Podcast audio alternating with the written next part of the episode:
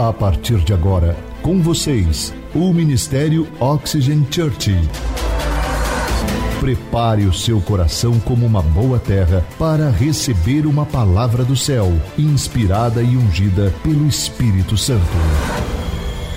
Experimente agora estar debaixo de uma atmosfera na presença do Espírito Santo de Deus. Você está pronto? Então prepare-se, porque a palavra chegou. Recentemente eu estive pensando em uma mensagem que eu recebi nas redes sociais e que muito me intrigou e eu pedi permissão para essa pessoa para compartilhar a história dela sem expor o seu nome, a sua identidade e, e ele concordou. Embora essa pessoa fosse um cristão há muito tempo, ele estava se sentindo afligido, desanimado e cansado. Segundo as suas próprias palavras, ele estava cansado de orar, cansado de frequentar a igreja e obedecer, sua vida estava um caos. Diga comigo, um caos. Os seus relacionamentos não estavam dando certo, cada vez mais parece que estava pior. Ele estava vivia é, desgastado, irritado, grosseiro, estúpido. E ele disse, pastor, as minhas finanças parecem ser colocadas dentro de um saco furado. Não importa se eu ganho mais, se eu entro novos recursos, não importa, parece que cada vez mais o dinheiro não dá, eu ganho mais recursos e simplesmente, não importava o que eu faça, eu estou em dívida e eu estou simplesmente no vermelho. Não importa o que eu faço, e ele continuou dizendo, pastor, eu não tenho mais sonhos, eu não consigo sonhar, eu, porque todas as vezes que eu tenho uma ótima expectativa, parece que algo acontece, me pega de surpresa e eu fico, eu não realizo e eu acabo ficando frustrado. E aí ele disse, em consequência disso, eu estou com a minha saúde comprometida, eu estou à base de remédios e eu só durmo com eles. E ele estava dizendo, eu não me sinto mais útil. Eu não sinto, a, a, sensação que eu tenho parece que sempre todos à minha volta querem algo de mim. E eu não consigo oferecer, eu me sinto sugado por todos, eu estou cansado e eu tenho o sentimento de eu não estar fazendo algo maior, de algo de valor que me faça me sentir útil. Diante dessa história, eu comecei a me perguntar: como isso é possível? Alguém viver em um reino e não desfrutar dos benefícios deste reino? Foi quando eu ouvi a voz do Espírito Santo me dizendo, ele me disse assim: dizer que estar no reino não significa que você vive no reino. Em um reino, ele existe uma cultura. Existem mandamentos a serem cumpridos. Existem regras dentro de um reino, princípios que guiam uma cultura deste reino. E isso nos faz, quando você segue essa cultura, quando você segue esses princípios, nos faz embaixadores deste reino. Embaixador significa representante deste reino. Não só fazemos parte, mas nós trazemos este reino aonde estivermos, independente do ambiente onde nós estivermos. Por isso a série em que nós estamos começando hoje, é o primeiro capítulo, o primeiro episódio, chama-se Governo e Domínio. Diga comigo, governo e domínio. O que nós queremos como família Oxygen, a toda a nossa liderança, os nossos pastores, nós queremos que através dessas mensagens que vocês vão ouvir semana após semana, domingo após domingo, é que você descubra quais são os princípios inegociáveis. Diga comigo, inegociável. Eu, eu, estou pedindo para você repetir porque eu quero que você grave isso, porque são princípios inegociáveis. Porque se eu não sigo esses princípios, não tem como eu ter os resultados deste reino. E muitas vezes nós achamos que estamos seguindo. E nesse reino existe esses motivos, talvez que você não está vivendo um extraordinário. E essas mensagens, elas serão como um manual de um produto. Se você quer como um produto funciona, você precisa ler o manual, não é isso? Então, essas mensagens ela vai trazer à tona e mexer em áreas na sua vida, e eu quero talvez trazer os principais princípios do reino que Deus trouxe ao meu coração para compartilhar com vocês. Por isso o título da mensagem de hoje é nascidos para prosperar. Se você está anotando, anote isso, nascidos para prosperar. Amado Espírito Santo, eu te peço que a tua palavra, mais uma vez, que será pregada, caia, Senhor, como semente em terra fértil. Eu oro nesse momento para que a tua presença que está neste lugar, em todo esse ambiente, não só nos preencha, mas fique saturada neste lugar. E saímos daqui convencidos dessa verdade e deste princípio, não por homens, não pela minha habilidade de oratória, mas por causa do Senhor e da tua presença. Traga diante dos nossos olhos áreas que precisamos melhorar, para que possamos desfrutar de tudo que o Senhor tem para nós. Oramos assim em nome de Jesus e a igreja diz. A primeira coisa que nós precisamos entender quando nós. A maior dificuldade de um cristão é ele entender que ele nasceu para prosperar. Ah, tem um pouco da teologia em de que Deus ele usa a escassez e a pobreza para trabalhar e aperfeiçoar o nosso caráter. Nós vamos nos aprofundar mais para frente sobre esse assunto, mas todo ser humano, ele foi criado e ele destinado, ele nasceu para prosperar. E eu quero provar isso para vocês dentro da Bíblia. Mas a primeira coisa que você precisa entender antes de nós falarmos qualquer coisa, é o primeiro princípio, o primeiro tópico dessa mensagem é que Deus é bom. Então, se você está anotando, anote isso. Diga comigo: Deus é bom. E essa é a primeira verdade que você precisa ficar com ela enraizada dentro de você. Deus é bom, não só em um, um mês, dois meses do ano. Deus é bom o tempo todo. Eu vou falar Deus é bom e você fala o tempo todo, ok? Vamos lá? Um, dois, três. Deus é bom. Deus é bom. O tempo todo. O tempo todo. Pronto. Sabe, uma coisa que precisa ficar claro para nós é que, mesmo que eu e você não entendamos o que está nos acontecendo, os desafios que nós enfrentamos, seja na dor, na angústia, nos momentos de desafios, nos momentos de luto, nos momentos de conquista, de vitória, de abundância, Deus é bom o tempo todo. A bondade de Deus, ela continua intacta, independente do desafio que nós estamos passando. Agora perceba, o diabo ele é mau. E ele é o pai da mentira. E nos ensinaram que quando vem uma enfermidade ou vem um grande problema para nós de saúde, nós devemos dizer que Deus enviou isso para aperfeiçoar as nossas vidas e que Ele quer que eu sofra por amor a Ele. Se eu estou passando por uma escassez ou dor, é Deus me provando. Agora deixa eu falar algo para você: Deus não precisa provar você para saber o que você é. Na verdade, Ele precisa fazer com que você entenda o que você é capaz de passar. É diferente. Deus ele não está na dúvida quando Ele te criou. Ele criou você e Ele sabe do que você é capaz. João capítulo 10, versículo 10, leia esse versículo comigo. Um, dois, três. O ladrão vem apenas para o quê? Eu vim para que vocês tenham e a tenham não é qualquer vida. Eu quero que vocês tenham uma vida e essa vida seja plenamente abundante. E essa vida aqui é a vida Zoe, a vida de Deus. E essa vida de Deus, ela é capaz de te dar a vida eterna. E aí as pessoas associam esse texto que Deus veio para te dar só uma vida pós-morte. Mas não é isso. Essa vida ela tem a ver com um sentido físico, aqui, agora e que vai para toda a eternidade. E essa vida que ele está falando, eu vim para que você tenha essa vida e essa vida de forma plena.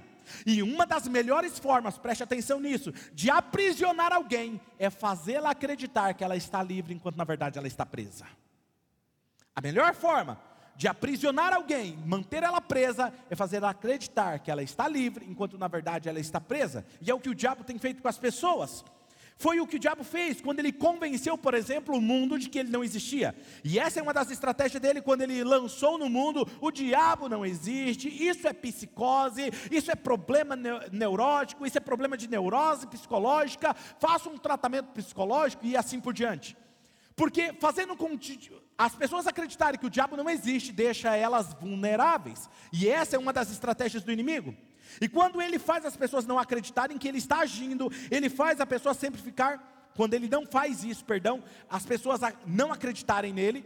A outra estratégia é o que? Fazer você, que você acredita, mas você ficar focado nele. Tudo para você é o diabo. Tudo para você é o inimigo. Não, porque o diabo estou passando uma batalha espiritual, não porque o diabo está lutando contra mim, né? E aí uma vez uma pessoa geralmente às vezes fala isso para mim, fala, pastor, eu só oro por mim porque o diabo está. Aí eu pergunto, mas quando é que ele não está? Quando é que o diabo não odeia um cristão que vive a palavra de Deus? Quando é que ele não persegue você? Quando é que ele não está furioso com você? Deixa eu te falar uma coisa boa, talvez para você. O diabo ele sempre vai estar furioso com você, principalmente quando você sabe quem você é em Cristo Jesus. Mas quando você sabe quem é você em Cristo Jesus, você não precisa se preocupar com ele, porque ele, aquele que está sobre você, é muito maior do que aquele que está no mundo tentando contra você. Por isso que eu vim aqui hoje te dizer isso. Aquele que está em você é maior do que aquele que está tentando contra você. Agora perceba uma coisa, e quando nós, por que, que é uma estratégia do inimigo? Porque quando você fica focado nele, dizendo que o problema é ele, porque tudo é ele, ele recebe como se fosse louvor e adoração, sabe por quê? Lúcifer, o problema dele era com orgulho e com ego. Então, todas as vezes que alguém fica falando muito dele, é o que ele mais quer. Jesus não ficava perdendo tempo com o diabo. O diabo saía quando ele chegava perto, saía de perto e ele tratava com a pessoa. Entende? Quem está me entendendo? E uma das maiores armas de Satanás é a mentira, porque quando você acredita em uma mentira, ele muda a cultura que está no seu coração e divide um reino. A mentira é a sua própria língua, e enganar é a sua habilidade principal, uma das suas especialidades. Então, quem nos causa danos é o próprio diabo, quem cura e quem nos abençoa é Jesus, porque Ele é bom. Muito bom. Então, se você entender essa verdade, você começa agora a entrar no reino de Deus da maneira correta, ok? Porque tem um rei, e o rei que governa nesse reino é bom, e todos que pertencem a esse reino são alvos da bondade desse rei. Se você começa a estudar sobre reinos, quando o rei daquele reino era bom, ele fazia questão de que cada território que pertencia àquele reino, que foi conquistado para aquele reino, tinha uma bandeira que representava aquela realeza. Ok? Então, se representava essa realeza, tinha um outro sinal. Se o rei era bom, não só tinha aquela bandeira que representava o território dele, mas por ele ser bom, toda a abundância que tinha no reino principal se expandia por todo o território, porque ele fazia questão de que quem passasse por aquelas terras soubesse quem era que estava governando aquela terra. Quem está começando aqui a entender o que eu estou querendo dizer? Ou seja, você precisa entender esse princípio, porque o que é uma cultura? Cultura é a forma como nós resolvemos as coisas por aqui, é como nós falamos, é como nós lidamos com as situações, ou seja, essa cultura tem uma linguagem específica. Então, se o rei era bom, cada território, cada vilarejo, não importava onde era, tinha abundância. O rei fazia questão de que todos soubessem que aquele lugar representava ele. Vou dar um exemplo aqui para você ficar mais claro. Quem aqui tem filho, levanta a mão. Ok, muito bom. Imagina agora seu filho saindo na rua, todo amassado, roupa sem passar. As mulheres já se não é? Você não dá uns petelecos no filho para ele não sair, não vai, troca de roupa agora. Ou com aquele tênis todo esculhambado, ou com aquela calça toda suja. Por que, que você não quer que o seu filho saia maltrapilho pela rua vestido de mau jeito? Por quê? Porque representa você. Agora eu te pergunto: a maneira como você vive hoje representa Deus que é dono do ouro e da prata? Acompanhe comigo agora o processo do raciocínio. Então, veja, o meu filho, ele vai usar roupas e roupa, tênis, seja lá o que for, de acordo com os meus recursos. Ok? Se eu tenho um, condições de dar um bom tênis para ele, eu vou dar um bom tênis para ele. Não importa o valor. Veja que não é questão de recursos, é questão de identidade. Ele vai andar bem arrumado, ele vai andar limpinho, porque representa a minha pessoa, representa quem eu sou. Entende? A mesma coisa, o mesmo raciocínio é a mesma coisa com Deus. Agora, qual é o problema? O problema é que queremos ter os benefícios do Pai sem viver de acordo com os princípios do Pai. Percebe? Ou seja, queremos viver como o filho pródigo. Como que era o filho pródigo vivia? Longe da casa do pai. E ainda querer viver em abundância. Ele falou: dá a parte que é minha. E eu vou viver como eu quero. Ou seja, ele não queria se submeter aos princípios do pai, mas queria ter a abundância do pai. E essa ilusão, ela permaneceu com ele até ele descobrir que longe da casa do pai só sofria de frustração, escassez e dor. E quando ele entendeu isso, percebam a verdade sobre, filho, a, sobre a vida do filho pródigo. Ele só voltou a se vestir melhor, com a melhor túnica, com a melhor roupa, o melhor anel, dos, desfrutar dos banquetes, somente ele só teve acesso à abundância do Pai quando ele voltou arrependido e se submeteu aos princípios do Pai. O Pai não correu atrás dele, o Pai não insistiu para que ele não fosse embora, percebe? Mas quando ele se arrependeu e voltou, se submeteu aos princípios do Pai, ele desfrutou de toda a abundância que o Pai tinha. Arrependimento e submissão aos princípios do Pai te dá acesso aos recursos do Pai. Mas talvez você diga o seguinte para mim: Mas, pastor, eu estou na casa do Pai, eu venho na igreja todo domingo. Agora a pergunta é, pastor, por que, que eu estou vivendo em escassez? Frustrado, eu estou há anos, como aquele homem que mandou para mim uma mensagem, eu estou há anos servindo a Deus e eu não desobedeço os mandamentos. Perceba que na história do filho pródigo tinha a história do irmão mais velho. Agora olha o detalhe: o irmão mais velho, embora ele vivesse dentro da casa do pai, não saiu, não foi embora, ele não desfrutava dos bens, dos recursos do pai. Por causa do quê? Da mentalidade dele. Da mentalidade dele. O pai disse: Meu filho sempre esteve aqui e sempre foi seu. Você não desfrutou por causa da sua mentalidade de escravo. Tem filho que está na casa do pai e se comporta como escravo. Vamos olhar isso na Bíblia? Olha o que diz em Lucas capítulo 15, versículo 28 30, ao 31. O filho mais velho encheu-se de ira e não quis entrar na festa do seu irmão. Então seu pai fez o quê? Saiu e insistiu com ele. Mas ele respondeu ao seu pai: Olha, diga comigo, insistiu com ele.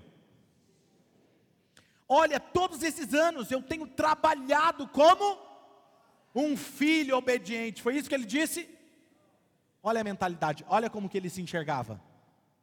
Eu por anos tenho trabalhado como escravo ao teu serviço, nunca desobedeci às tuas ordens, mas tu nunca me deste nenhum cabrito para festejar com os meus amigos. Mas quando volta para casa esse teu filho que esbanjou os teus bens com as prostitutas, matas um novilho gordo para ele? Disse o pai: Meu filho, leia comigo essa parte. Um, dois, três. Meu filho, você está sempre comigo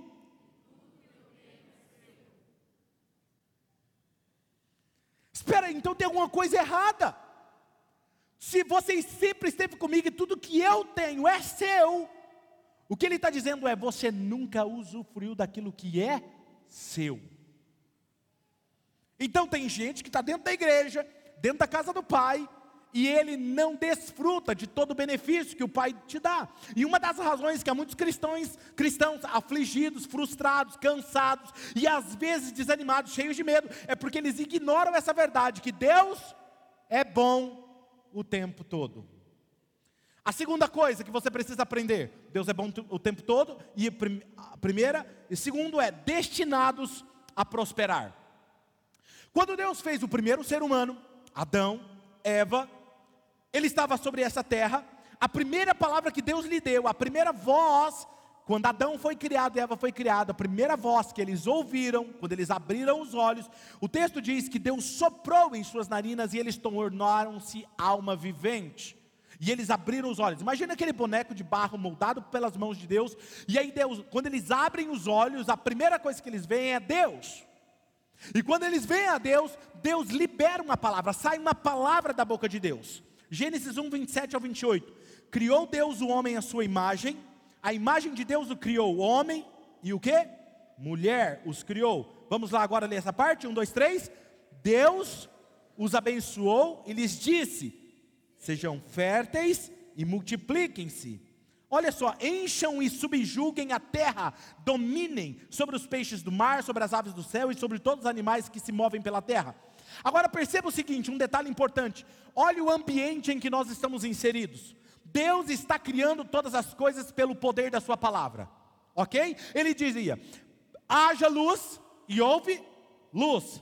Haja porção seca e houve porção seca. Haja ser vivente e houve ser vivente. Haja vegetais e deem frutos da sua espécie. E assim se sucedeu. Preste atenção, perceba que quando ele liberava a palavra, aquele som que saía da boca de Deus, ele saía carregado de poder sobrenatural criativo. Pega esse raciocínio ok? Ele liberava a palavra e essa palavra saía carregado de poder que trazia à existência aquilo que ele estava chamando à existência. E o texto vai dizer que, lá de Hebreus, que Deus chamou todas as coisas como se já existisse, sem elas existirem. Deus falava com elas sem elas existirem, ok? Mas isso é um detalhe para outro dia. Então, aquele som que emitia já saía com todos os recursos necessários para a criação daquilo qual a voz de Deus estava liberando. Ele já saía com os recursos, todos eles, físicos, metafísicos, subatômicos, necessários para vir à existência. Aí chega o momento dele criar o ser humano. Aí quando ele vai criar o ser humano, ele não fala, haja um ser humano. Ele fala o quê?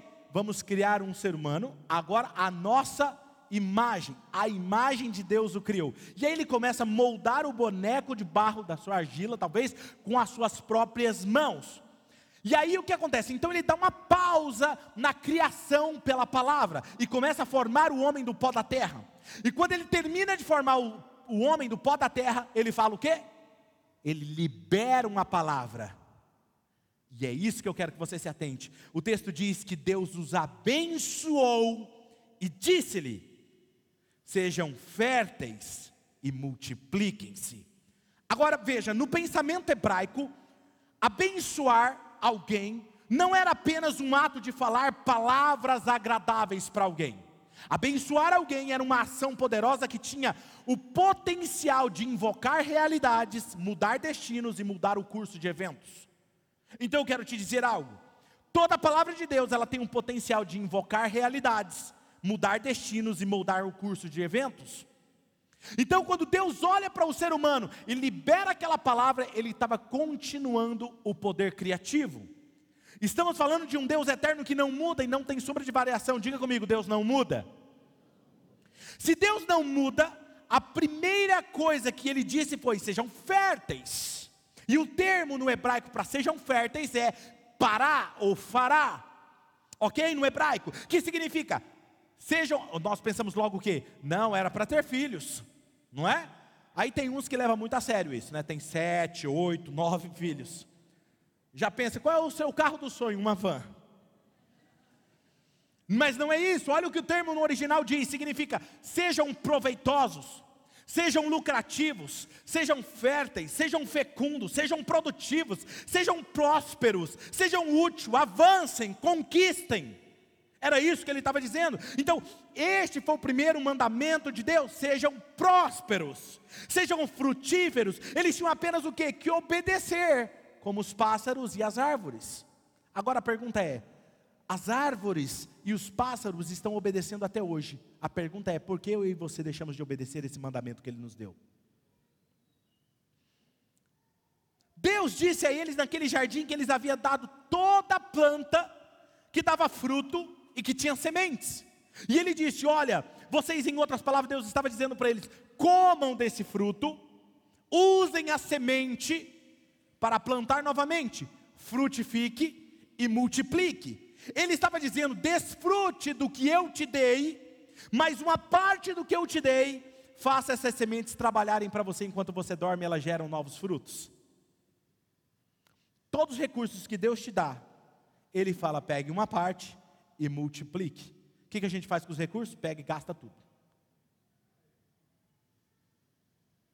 Come todos os frutos. Isso é um princípio da multiplicação.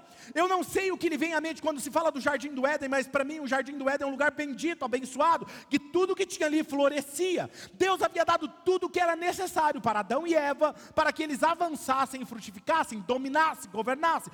Agora, ouça uma verdade. Ouça uma verdade: Deus nunca vai te pedir para fazer algo que Ele mesmo não tenha garantido todos os recursos necessários para a realização do que Ele te pediu. Quando Deus fala para Adão e Eva fazer algo, Ele já tinha providenciado tudo o que ele precisava. Quando Deus te pede para fazer algo, não é que existe a possibilidade de dar certo, Ele já providenciou tudo que você precisa para dar certo. Quando Deus te manda fazer algo, já é bem sucedido. Por isso que o maior desafio nosso é ouvir o que Deus está falando, fazer o que Deus está fazendo. Então, quando Deus te fala para fazer algo, Ele já proveu o que é necessário para você realizar, não de qualquer jeito, mas ser um sucesso na sua missão. Quando ele disse para Adão e Eva, frutifiquem, ele já havia providenciado a semente para multiplicar, e mais do que isso, ele já tinha liberado a palavra de bênção sobre eles, dizendo que sejam prósperos. O mesmo poder que trouxe à existência a porção seca, os vegetais, tudo, ele estava liberando dentro do ser humano. Seja próspero, avancem, conquistem. Existe uma palavra dessa liberada dentro de todo ser humano. Deus não tem filhos prediletos, Deus tem filhos íntimos. Uns escutam o que Deus está falando e os outros estão vivendo como querem. Percebe? Um outro detalhe interessante aqui, ele diz: sejam férteis, multipliquem, governem e dominem.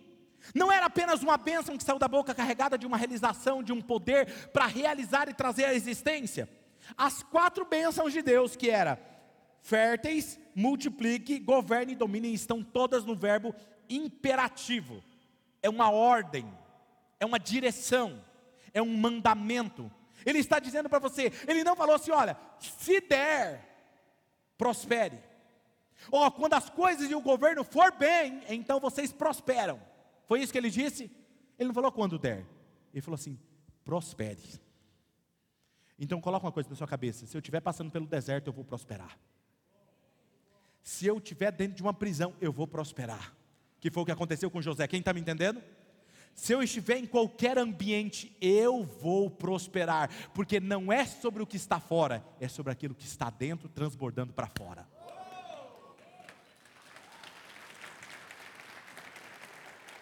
Eu estou pregando para uma igreja aqui ativa hoje comigo ou não? Vou te dar um exemplo. É igual, por exemplo, quando você vê um vídeo como esse. Um motorista entra, ele tem as leis do trânsito, ok? Ele tem que seguir uma ordem. Mas geralmente a gente não segue, não é verdade? Existe uma regra no trânsito, existe uma lei no trânsito, mas você tem o livre arbítrio de seguir essa lei, sim ou não? Se você não quiser obedecer à lei, está tudo bem, não é verdade? Você arca com as consequências da desobediência da lei, sim ou não? A mesma coisa, Deus deu um mandamento, você segue se você quiser, se você não quiser, você arca com as consequências da desobediência desses princípios. Quem está me entendendo? Então veja, preste atenção, porque agora eu irei falar algo forte para vocês. A sua vida está do jeito que está, porque até hoje você escolheu viver assim. Você é o único responsável por suas próprias escolhas. escolher obedecer o mandamento de Deus é sua escolha. Desobedecer também é sua escolha. Então não reclame da sua vida do jeito que ela está hoje, porque é sua responsabilidade. Nessas horas, poucas pessoas dizem amém. Lucas capítulo 19, versículo 12 e 13, ele disse: Um homem de nobre nascimento foi a uma terra distante para ser coroado rei e depois voltar. Jesus está falando, comparando algo como o reino de Deus. Olha, eu vou explicar para vocês como funciona o reino. Um homem nobre de nascimento foi para uma terra distante para ser coroado rei e depois voltar. Então ele chamou dez dos seus servos e lhes deu dez minas. Disse ele: Lê essa última parte comigo, um, dois, três. Façam esse dinheiro Olha que interessante. Você já conhece essa parábola? Ele dá essas minas para esses homens, para esses servos dele, e um multiplicou uma, uma, uma daquelas minas em dez, dez vezes mais, o outro multiplicou em cinco vezes mais, mas teve um que teve medo e ele guardou, ele teve medo de ser punido e desobedeceu. Diga comigo, medo. O que ele tinha foi tirado e dado aquele que tinha mais. E ele foi o que me chama a atenção é o que Jesus disse a ele. Olha o que Jesus disse a ele: pelas suas próprias palavras eu te julgarei. Ou seja, eu acredito que aquele servo, se ele não tivesse falado aquilo, porque ele diz para o servo: Olha, eu te, tive medo, porque você é um homem severo, você pune quem não faz isso, eu fiquei com medo e eu guardei. Ele disse algo sobre o servo. E aí Jesus fala assim: como você disse, pelas suas palavras, eu vou te julgar. Escute isso. Por que, que eu acredito que, se ele tivesse falado, teria, teria um, um destino diferente? Porque ele diz: o que você falou será usado como sentença para você, porque o que você fala é aquilo que você acredita, é a revelação do que está dentro de você. O povo no deserto morreram. Deus disse para eles o que?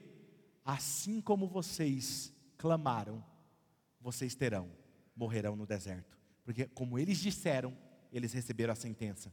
Cuidado com o que você fala, porque tudo que você está falando vai ser julgamento contra você, percebe? Quem está comigo? Ok, então não é exatamente isso às vezes que acontece comigo com você. Ou seja, o medo tem paralisado as pessoas de tomar decisões.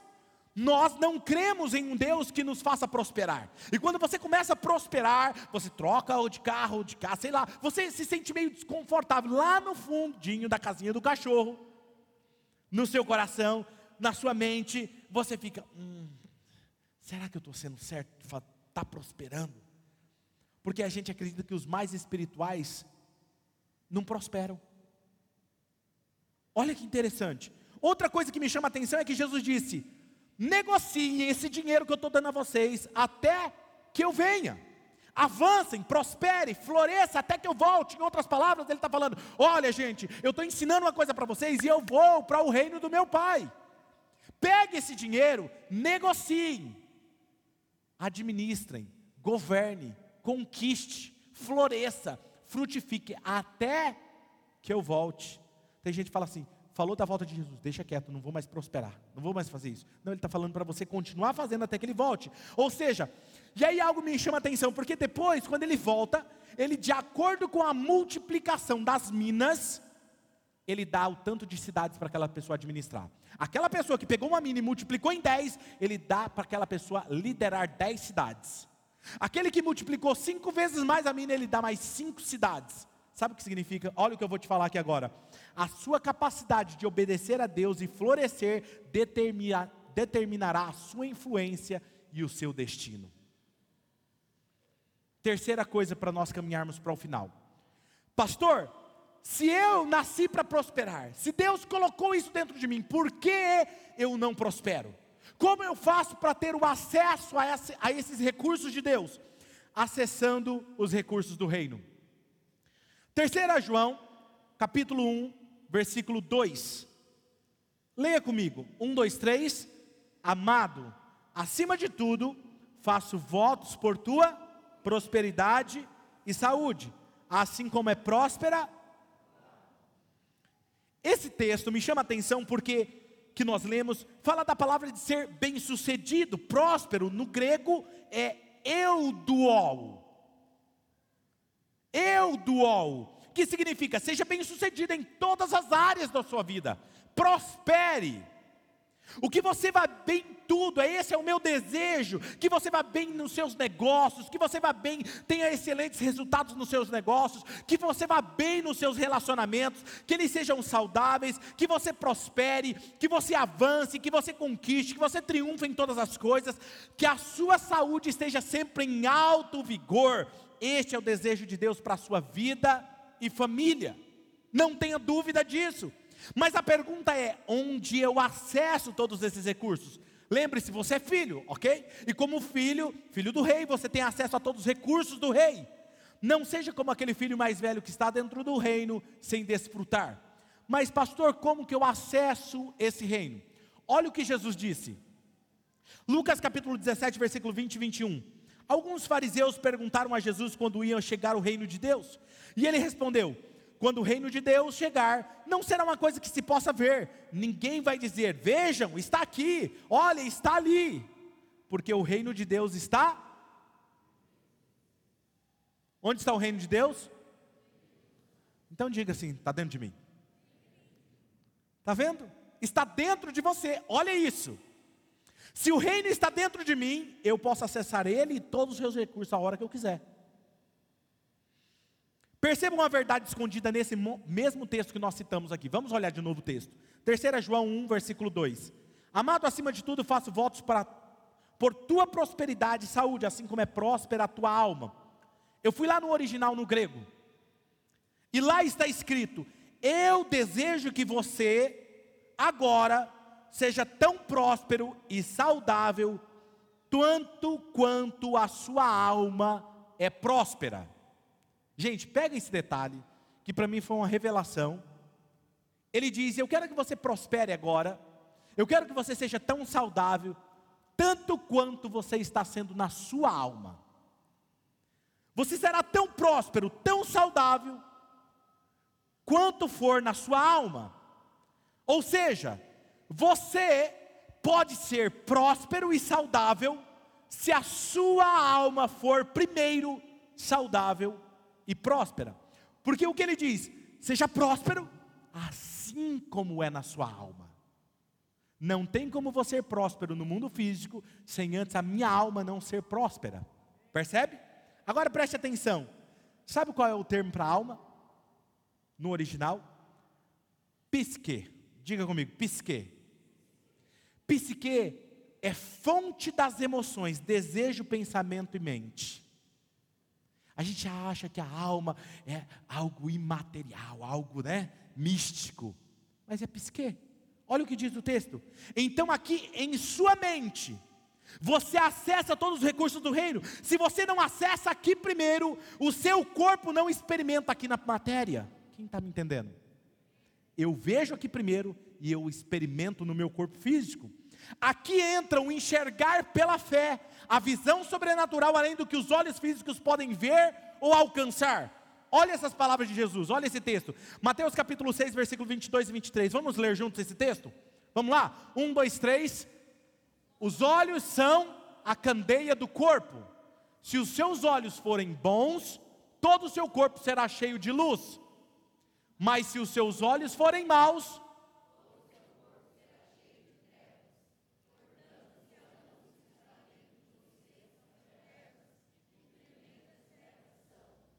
Agora vamos lá.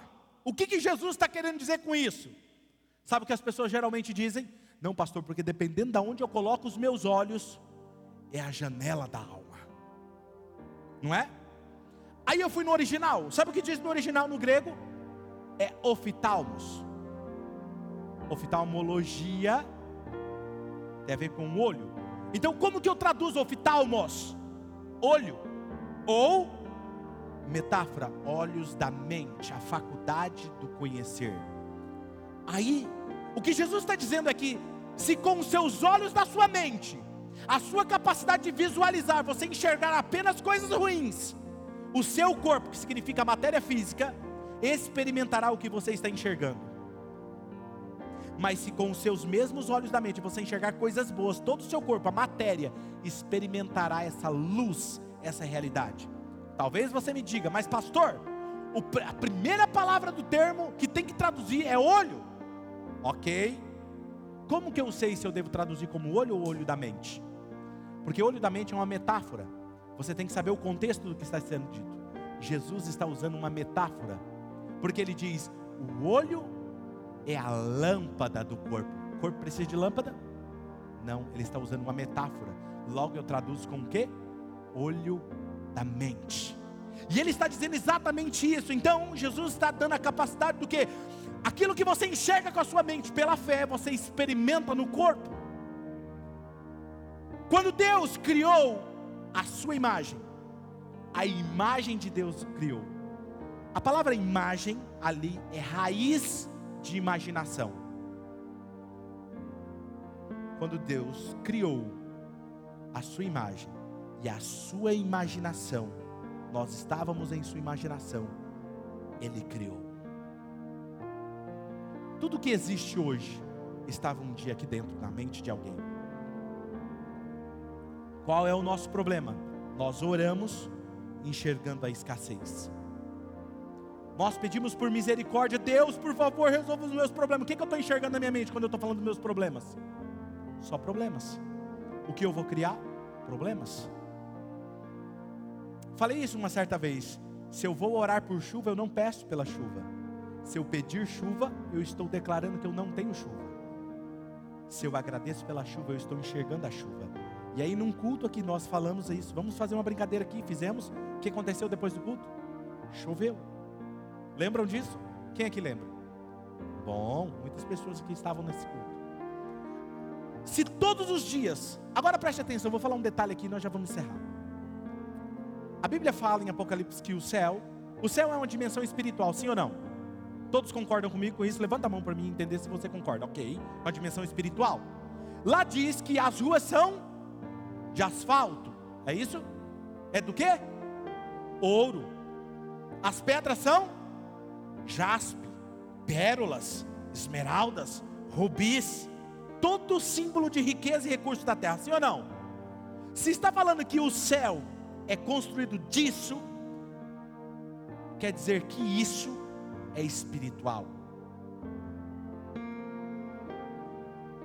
Se eu tenho acesso a isso, eu vou encontrar aqui no mundo físico. O problema é que você não crê nisso, porque se você crê nisso, você vai viver algo sobrenatural. E eu quero que abrir a mente de vocês para que vocês entendam o que Deus te deu para que você governe e domine. Foi isso que Deus sonhou para mim e para você. Se todos os dias você exercitar e usar a sua fé, enxergar o invisível, se você experimentar aqui dentro, o seu corpo desfrutará dessa realidade espiritual aqui e agora.